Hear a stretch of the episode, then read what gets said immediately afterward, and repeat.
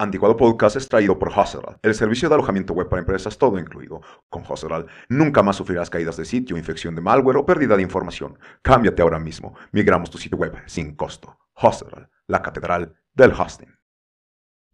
Y la ONU, junto con otros organismos de este tipo y algunos estados nacionales que, la patrocinan, junto con otras entidades de, de, poder no territorial, tienen una agenda, un plan, se llama Agenda 2030, Naciones Unidas se ha enfocado más a promover su propia agenda ideológica que tiene que ver con la ideología de género, con promover la legalización del aborto, de que los niños desde chiquitos pueden cambiar de género, que quizá desde pequeños, si el niño dice no quiero ir a la escuela, eso no es opción para el niño, ¿no? Pero sí pueden elegir cambiar su género, pueden elegir cambiar su sexo, por ejemplo. Patriotas, sin complejos, sin miedo a nada ni a nadie, sin pedir perdón. Lo que está pasando en México ya ha pasado en muchos otros lugares. Donde hablamos de actualidad, hablamos de política y hablamos de cultura. Y la familia bandera de ningún político, de ningún partido. Ha llegado el momento de sublevarse, de llevar la verdad a cada rincón y de luchar por aquello que vale la pena conservar. ¡La libertad avanza! ¡Viva la libertad, carajo! ¡Vamos! ¿Cómo están amigos? Muy buenas noches. Soy Arturo Moreno, soy host de Anticuado Podcast y les presento a Isaac Alonso Garduño, internacionalista. Y en esta noche vamos, vamos a platicar de, de diversos temas. Por supuesto, todos tienen que ver con la agenda conservadora, la agenda provida. Isaac, preséntate eh, en 30 segundos, cuéntanos qué, qué hiciste, qué haces y qué quieres hacer en el futuro. Muchísimas gracias Arturo por invitarme y te deseo el mayor de los éxitos en esta nueva aventura del podcast. Eh, yo soy Isaac Alonso, originario de México. Soy ganador del Premio Estatal de la Juventud en aportación a la cultura política y democracia. Este es un reconocimiento que me otorgó el, gobernador Alfredo El Mazo en el año 2020. En el gobierno del Estado de México he tenido la oportunidad de trabajar para la Secretaría Técnica del Gabinete. Estuve como en la parte justamente de la Agenda 2030, ya que el Plan Estatal de Desarrollo del Gobierno del Estado de México se basó en los Objetivos de Desarrollo Sostenible, al menos durante la administración de Alfredo del Mazo. Y también, bueno, trabajé en, en la Dirección de Bienestar y Fortalecimiento Familiar. Esa es mi experiencia en el ámbito público, pero también llevo más de 10 años eh, colaborando en diversas organizaciones no gubernamentales. Desde que cumplí la mayoría de edad en México, participé en organizaciones ambientalistas como Greenpeace, como Generación Respuesta, como el Ateneo Nacional de la Juventud, en donde, por cierto, participé en la mesa de equidad de género en el Observatorio de Derechos Juveniles, junto con varias feministas que han sido las más fuertes en México, por ejemplo, Olimpia Corral, que es la que promueve la ley Olimpia, y yo estuve sentado junto a ella discutiendo temas a favor de las mujeres, porque yo estoy convencido que ser pro vida implica también ser pro mujer y que muchas veces yo soy un ejemplo de que no necesariamente tenemos que ser enemigos, sino que podemos construir puentes a través del diálogo y encontrar puntos de coincidencia. Y aunque definitivamente vamos a discrepar en temas como el aborto, pero existen otros temas que nos pueden unir como sociedad. Y tengo experiencia también en, en el sector privado, he colaborado en diversas eh, organizaciones, por la última en la que trabajé se llama Luxury Picnic, que es una empresa de organización de eventos. Y otra vez regresando al tema del activismo social, pues desde las organizaciones de la sociedad civil he conocido a muchos hombres y mujeres, emprendedores y personas que están haciendo cosas increíbles y estoy convencido de que a través del emprendimiento podemos encontrar soluciones, lo cual me llevó, por ejemplo, en el año 2017 a ser seleccionado como uno de los 20 innovadores emergentes para México, Centroamérica y el Caribe por Ashoka y la Academia de Liderazgo de American Express. Y un dato curioso, en el año 2018 gané el premio de los objetivos, eh, acciones a favor de los objetivos de desarrollo sostenible dentro del Encuentro Internacional de Jóvenes hacia el 2030. ¿Y qué planes tienes en el futuro, Isaac? ¿Qué quieres? Eh, ¿En qué proyectos estás? ¿Qué, ¿Dónde te proyectas? ¿Hacia dónde vas? Bueno, estudié la licenciatura de Relaciones Económicas Internacionales y también he tenido la oportunidad de cursar diversos diplomados y seminarios, por ejemplo, dentro de la Organización de Estados Americanos, Eh, me tocó una vez representar a México en, en Youth and Democracy. Y bueno, ¿por qué digo todo esto? Porque siempre me ha gustado el tema de la diplomacia, de, la, de las relaciones internacionales entendidas desde el ámbito de la geopolítica.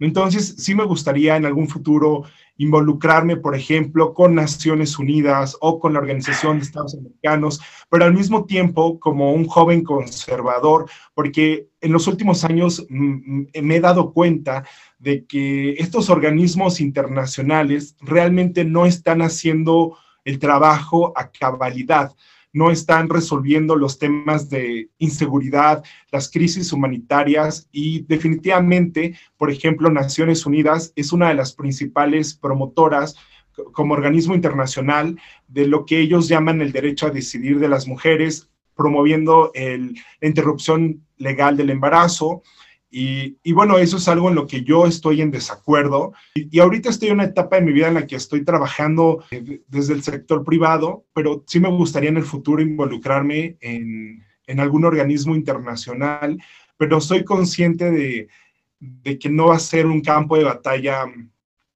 muy justo, sobre todo para personas como yo, ¿no? Que, que creemos en la defensa de la familia como el núcleo de la sociedad. La familia hoy está siendo muy atacada, se busca destruir este núcleo, esta concepción de familia. Creo que estamos ante una amenaza de la, de la vida, amenaza a la familia y también a la amenaza de la sociedad. Muy bien, entonces vamos a iniciar con un tema, con el tema que, que acordamos previamente, Isaac. Vamos a platicar de la Agenda 2030 para, para los no iniciados, hay, un, hay, un, hay una organización que ustedes saben que se llama la ONU, que es una organización o una entidad de poder no territorial exógeno a los estados nacionales que tiene, que tiene influencia global. Eh, yo creo que esa es la mejor forma de definir a la ONU. Y la ONU, junto con otros organismos de este tipo y algunos estados nacionales que, que la patrocinan, junto con otras entidades de poder no, de, de poder no territorial que lo, que lo patrocinan, eh, tienen una agenda, un plan, se llama Agenda 2030. Hay personas que saben, la, la gran mayoría de, de, la población no saben qué es. Yo mismo conozco un poco, he leído un poco, pero no me considero un experto. Entonces, me parece interesante que mejor dejemos hablar a alguien que de verdad nos explique concretamente de qué se trata. Adelante, Isaac, hablemos de eso. Bueno, desde el año 2000 se promovieron lo que eran los objetivos del milenio que buscaban justamente eh, contribuir hacia un mundo más igualitario, con este discurso que siempre trae Naciones Unidas, ¿no? De eliminar la pobreza, de contribuir al bien común, al desarrollo sustentable. Llegó el año 2015, que era cuando se marcaban los objetivos del milenio y no se cumplieron los tales objetivos, así que se pusieron de acuerdo nuevamente los representantes de las naciones que sabemos que hay un embajador o embajadora de cada país, de cada uno de los 193 países que integran la Organización de Naciones Unidas. Y bueno, votaron por recomendación de la Secretaría General por esta nueva agenda que es de los objetivos de, de desarrollo sostenible que tiene como fecha límite a cumplirse hacia el año 2030. Entonces, desde el año 2015, el gobierno del entonces presidente Enrique Peña Nieto se comprometió a cumplir los objetivos de desarrollo sostenible. Estos son 17 que tienen que se basan en cinco P's. La P de planeta, la P de prosperidad, la P de partnership o alianzas, la P de paz y la P de personas, la P de personas. Entonces, con base en estas cinco P's, se supone que promueven 17 objetivos que, y cada uno de ellos, por ejemplo, tienen que ver con el vida, vida y ecosistema terrestre, eh, vida submarina, o sea, se enfoca mucho en el desarrollo sustentable, pero la realidad de lo que he observado y por lo, que, por lo cual yo hoy no trabajo ya tan directamente promoviendo esta agenda, es porque me di cuenta de que en realidad por ejemplo, hablan de, desarrollo sustentable sin mencionar a la permacultura. Cuando los expertos en desarrollo sustentable promueven la permacultura porque es una forma muy viable de contribuir al bien común y además de que se, obviamente hay, hay, muchísima, bueno, se le da muchísimo empoderamiento al tema del cambio climático y hay datos por ejemplo, que esto es algo cíclico, ¿no? El cambio climático es algo natural, es algo real que ha sucedido desde hace muchos ciclos y, viene subiendo y bajando la temperatura y realmente, este, o sea, hay, hay, un abuso de poder porque se les está cobrando dinero, bueno, el impuesto sobre el carbón a los países, y bueno, hay, hay muchas cosas que no se están dando a conocer y, justificando el cambio climático, pues promueven el control de la población, por ejemplo, ¿no? Una, una pregunta, Isaac. ¿Qué es la permacultura? Lo que yo entiendo por permacultura tiene que ver con tratar las tierras, un sistema de principios de diseño agrícola, económico, político y social basado en los patrones y las características del ecosistema natural la Agenda 2030 no menciona la permacultura. Igual la Agenda 2030 no menciona a la democracia dentro de, sus papeles, ¿no? Y, hay países que están sufriendo por falta de una democracia verdadera, no solamente en, en el oriente, sino también en el occidente. Por ejemplo, el caso de Venezuela, el caso de Cuba, el caso de Nicaragua, donde aparentemente hay una democracia, pero solamente es una ilusión, es una simulación de democracia. Y bueno, en ese sentido creo que Naciones Unidas se ha enfocado más a promover su propia agenda ideológica que tiene que ver con la ideología de género, con promover la legalización del aborto, de los géneros no binarios, de que los niños desde chiquitos pueden cambiar de género, que quizá desde pequeños pueden, o sea, si el niño dice no quiero ir a la escuela, eso no es opción para el niño, ¿no? Pero sí pueden elegir cambiar su género, pueden elegir cambiar su sexo, por ejemplo.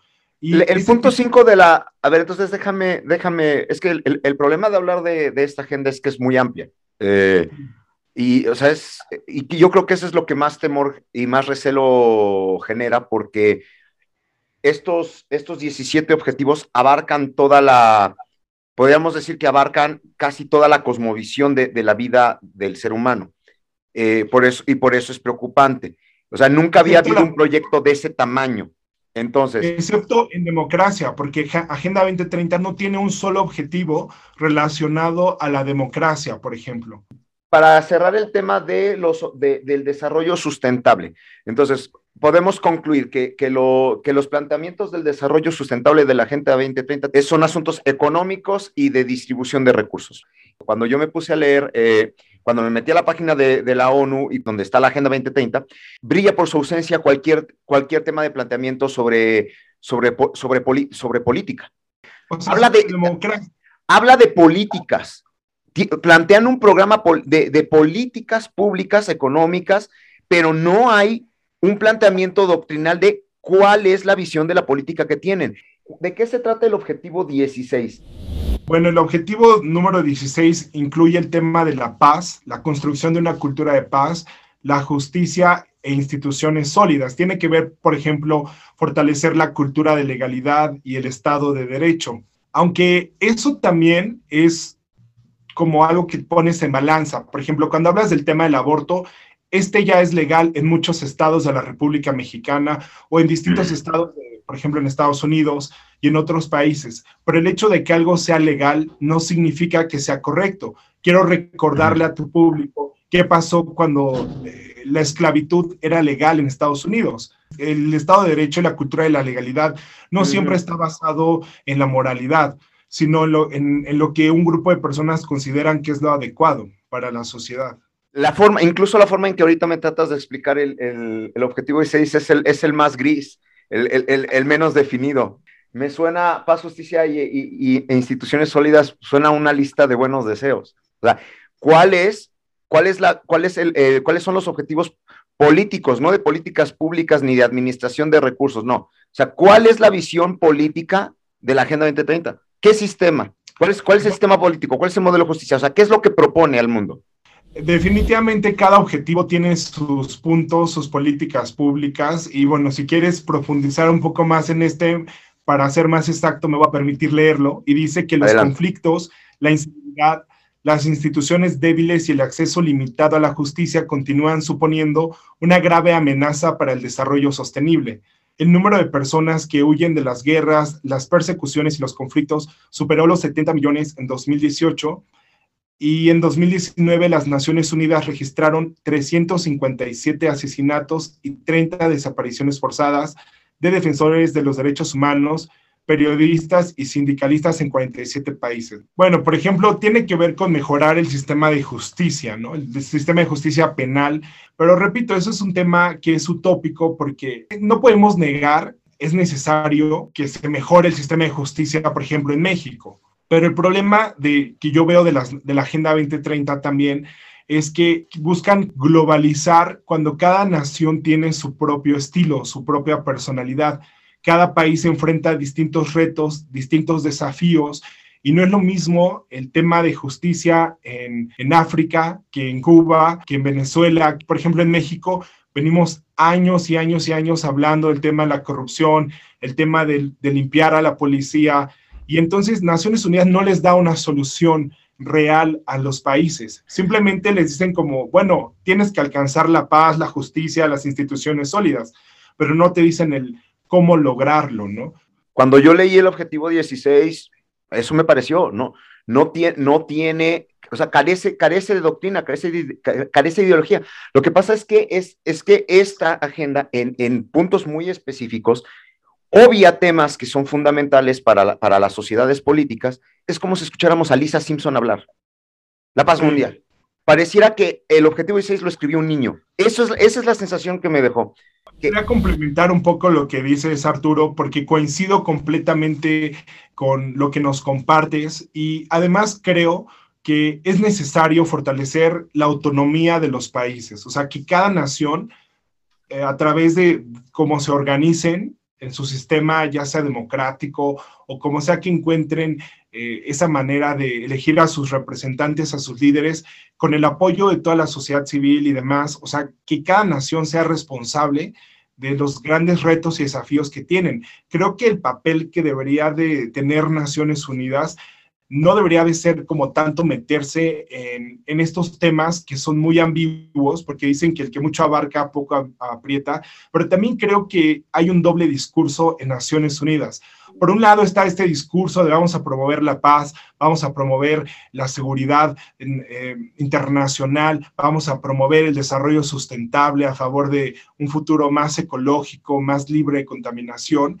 pero por otro lado está esta, esta narrativa y este discurso que muchas veces no se conoce y que no se da, o sea, que no se dice, ¿no? Por ejemplo, en nombre de la seguridad, no te puedes reunir, con más de siete personas en tu casa en las próximas navidades, ¿no? Que es un poco lo que pasó en Canadá con el tema del COVID-19. En nombre de la seguridad, o sea, no puedes, no tienes libertad de asociación para ir a, la iglesia o algo así, eh, es lo que pasó en Canadá, ¿no? O sea, en nombre de la, de la, de la salud, este, tienes que vacunarte y tienes que hacer esto. Entonces, ellos hablan en nombre de las virtudes, en nombre de los valores que las personas... Criterios de orden estético. Ah, por ejemplo, te dicen, en nombre de la paz tenemos que hacer esta guerra, ¿no? Por ejemplo. A ver, vamos a, vamos a leer algunos de los puntos. tengo aquí los, objetivos, los objetivos de las metas del objetivo 16. Ahí te van. Reducir considerablemente la corrupción y el soborno en todas sus formas. ¿Eso qué tiene que ver con la, con, con la paz? Pues tiene que... ver con instituciones sólidas, ¿no? Y con la justicia. Pero, pero tú sabes que son mentiras. ¿Y quién, el, el, e, eso implica arbitraje? ¿Quién va a arbitrar eso? O sea, ¿quién va a determinar qué es corrupción? ¿Qué tiene que ver con, con, con, la competencia nacional? Bueno, también Naciones Unidas está plagada de corrupción. He escuchado, por ejemplo, que algunos de los redactores son financiados, por ejemplo, por Henry Kissinger y por ciertos personajes que a través de sus fundaciones financian a los redactores de Naciones Unidas. Cualquiera, cualquiera que lea eh, literatura básica sobre política, sobre ciencia política, sabe que, que, la corrupción es un fenómeno inherente a la clase política, a la actividad humana política. La palabra corrupción la inventaron los políticos, que la utiliza el, el adversario político para criminalizar al antecesor o al adversario. Eso, entonces, ¿qué es corrupción? Es como el presidente que se la pasa, el presidente López Obrador, que se la pasa señalando a todos de corruptos y esto es corrupción, esto es corrupción, él es corrupto, él es corrupto, menos yo. ¿Por qué? Porque yo tengo el poder y yo decido que es corrupto. Si, si alguien tan pequeño como López Obrador es capaz de, de decir eso, ¿qué puedo esperar de un organismo como la ONU? Y además, acceder a Naciones Unidas es muy complejo también, ¿no? O sea, yo te decía que como internacionalista en algún punto soñé, o bueno, uno de mis deseos es llegar a participar en Naciones Unidas, pero ahora como lo veo, para poder entrar y trabajar en Naciones Unidas, pues sí o sí tienes que estar como muy en armonía con su ideología, con su misma narrativa, con el mismo discurso para que te dejen poder trabajar en paz. Y, yo creo que realmente sí es necesario que rescatemos los organismos internacionales como la OEA, como Naciones Unidas, como el Fondo Monetario Internacional y demás, pero al final estos organismos internacionales obedecen... ¿Te, te refieres a las alianzas militares?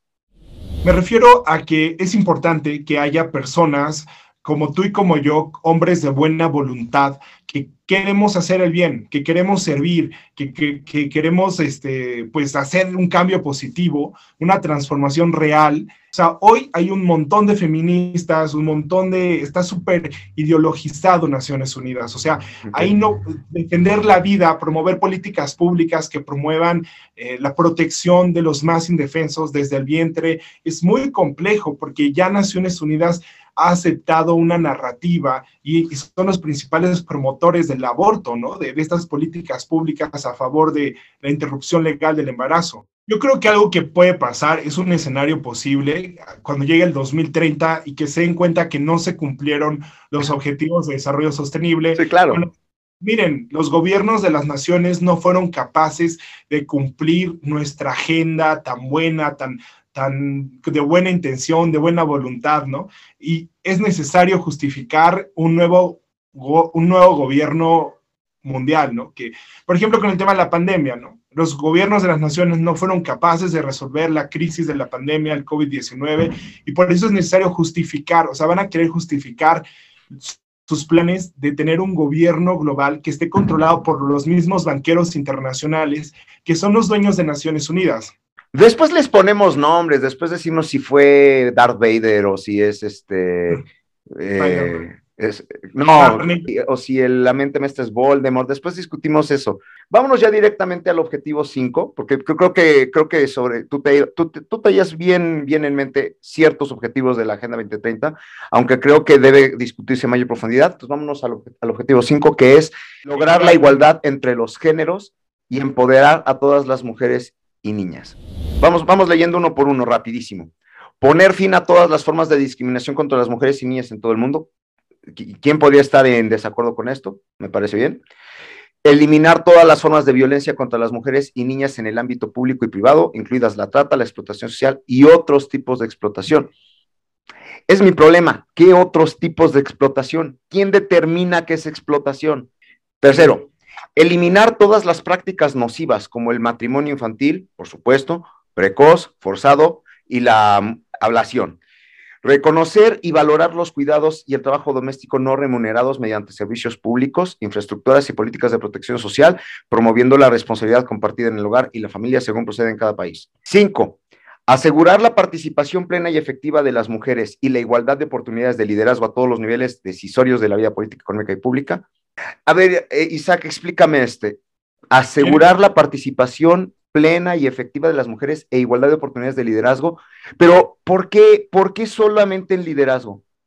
Porque quieren, bueno, eh, obviamente es lo que buscan, buscan este, un empoderamiento femenino. Y femenino es feminista, porque no es lo mismo, ¿no? Pero ¿por qué, ¿por qué, no buscamos que haya mujeres electricistas, mujeres albañiles? Eh, porque todo tiene que ver con poder porque quieren el poder.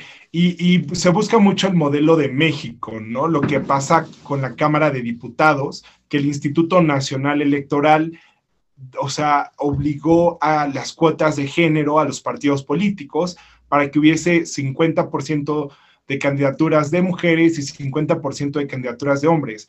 Y además el INE también promovió este tema de tener una cuota de diversidad de género y por eso llegaron hoy eh, a, la Cámara de Diputados personas que se asumen parte de la comunidad LGBTQ y, entonces, eso es un poco como lo que quieren Naciones Unidas, que haya cuotas de poder, o sea, cuotas de, los distintos géneros. Ok, pero ¿para qué? ¿Eso de qué sirve? Ellos te van a decir que para em, que sea más inclusivo, más igualdad de oportunidades. Pero ¿de qué sirve? Para que la, hace a mi país más rico eso, Eh, eso hace que, las, que todas las mujeres vivan mejor, eso, eso hace que les vaya mejor en la vida. ¿Qué? Y, y lo vimos regresando un poco al ámbito nacional con la ley DIF que promovió el senador Julián Rementería, que era una ley que buscaba proteger a las mujeres para que pudieran incentivarlas a, a, tener a sus bebés y protegerlas, pues ninguna de las feministas que estuvo en la Cámara de Diputados y de senadores y senadoras apoyaron esa ley. O sea, realmente muy pocos lo hicieron y, no pasó la ley DIF, por ejemplo. Porque si hay una organización provida que esté dando acompañamiento psicológico, espiritual y social a las mujeres en situación de vulnerabilidad en su embarazo, pues las feministas en vez de apoyar esa causa, la critican y la destruyen. Entiendo. Bueno, ahí van los últimos cuatro, eh, que, lo, que dicen todo y, van en la misma línea. Eh, asegurar el acceso universal a la salud sexual y reproductiva, a la salud sexual. ¿Por qué no garantizar el acceso a la salud en general? ¿Por qué solo, por qué solo la salud sexual? Los derechos reproductivos según de conformidad acordado con el programa de acción de la Conferencia Internacional sobre la Población y Desarrollo, plataforma de acción de Beijing. O sea, los chinos en la plataforma de acción Beijing le imponen al resto de Occidente que maten a sus hijos. Esto es lo que, esto es lo que está en la página de la ONU, señores. O sea, esto es lo que, esto es lo que, lo que eh, en esencia es la, la, Agenda 2030. Que insisto, hay otras, hay otros objetivos que me parecen muy bien, pero hay unos que son un desastre como estos. Emprender formas, emprender reformas que otorguen a las mujeres igualdad de derechos a los recursos económicos, así como acceso a la propiedad y al control de la tierra. Me parece perfecto. Es la, ¿Cómo va a ser la ONU para que el Estado mexicano cambie el, eh, su legislación para que ya no sea dueño del subsuelo? Eso, quiero ver eso, porque, pero nada más las mujeres, los hombres no tenemos también derecho a eso. Son preguntas interesantes. Mejorar el uso de la tecnología instrumental, en particular la tecnología de la información y las comunicaciones, para promover el empoderamiento de las mujeres. No, es para, para dar poder a mujeres que tienen control o que tienen poder político y en consecuencia a sus jefes políticos. Hay que darle más poder a gente que ya tiene poder. Claro, por supuesto. Pero a ver, el problema, y, yo nada más quiero poner un ejemplo, la comunidad LGBTQ es tan incluyente que excluye a, a la H de heterosexualidad, por ejemplo. O sea, los heterosexuales no se pueden ver representados en una, en la LGBT que, que promueve no sé cuántos, este, formas de identidad de género, pero, pero niegan a la heterosexualidad y le llaman cisgénero, por ejemplo. O sea, no dejan que uno se asuma como heterosexual, uno tiene que asumirse como cisgénero. Eh, y en ese sentido se me hace muy contradictorio que busquen darle una equidad, una inclusión a un grupo que está excluyendo a otras personas. Creo que los, los, los más polémicos son estos puntos. Yo he platicado con otros amigos eh, so, que están muy involucrados, por ejemplo, con las energías renovables, con, con, con, los asuntos de la administración de los mares, de las aguas, y todos coinciden, y que están metidos en política real, todos coinciden en que, bueno, la ONU dirá una cosa, pero son las naciones-estado las que, las, que, las que ponen sus propias políticas en, una, en, su, propi, en su propia eh, visión de, de, geopolítica y de, y de dialéctica de estados-imperio. Y creo que lo que está en juego verdaderamente es la libertad, la libertad de religión, de que los padres puedan educar a sus hijos conforme a sus valores, por ejemplo, cristianos, budistas, evangélicos, sea cual sea su religión, pero que el Estado no, porque ellos lo que buscan es hacer al Estado superpoderoso con esta dialéctica marxista y, y en este sentido, pues a un organismo supranacional echar a perder a una generación, me parece que es justo lo que queremos evitar. Necesitamos rescatar a esta generación de jóvenes y guiarlos hacia, hacia, donde, hacia un nuevo rumbo, un rumbo de, de una era de paz, de libertad, de prosperidad y, y, donde podamos contribuir con nuestros talentos, porque sí creo que mi generación está muy ideologizada, nos han lavado el cerebro, nos han programado mentalmente ¿Por qué? Porque cuando tú prendes la televisión, pues la programación televisiva te está programando. Entonces, nosotros somos una generación muy programada en todos los sentidos. Di la palabra. cine. Dila. Entonces, ¿qué necesitas? Sería los, los idiotas en la, en la concepción griega, ¿no?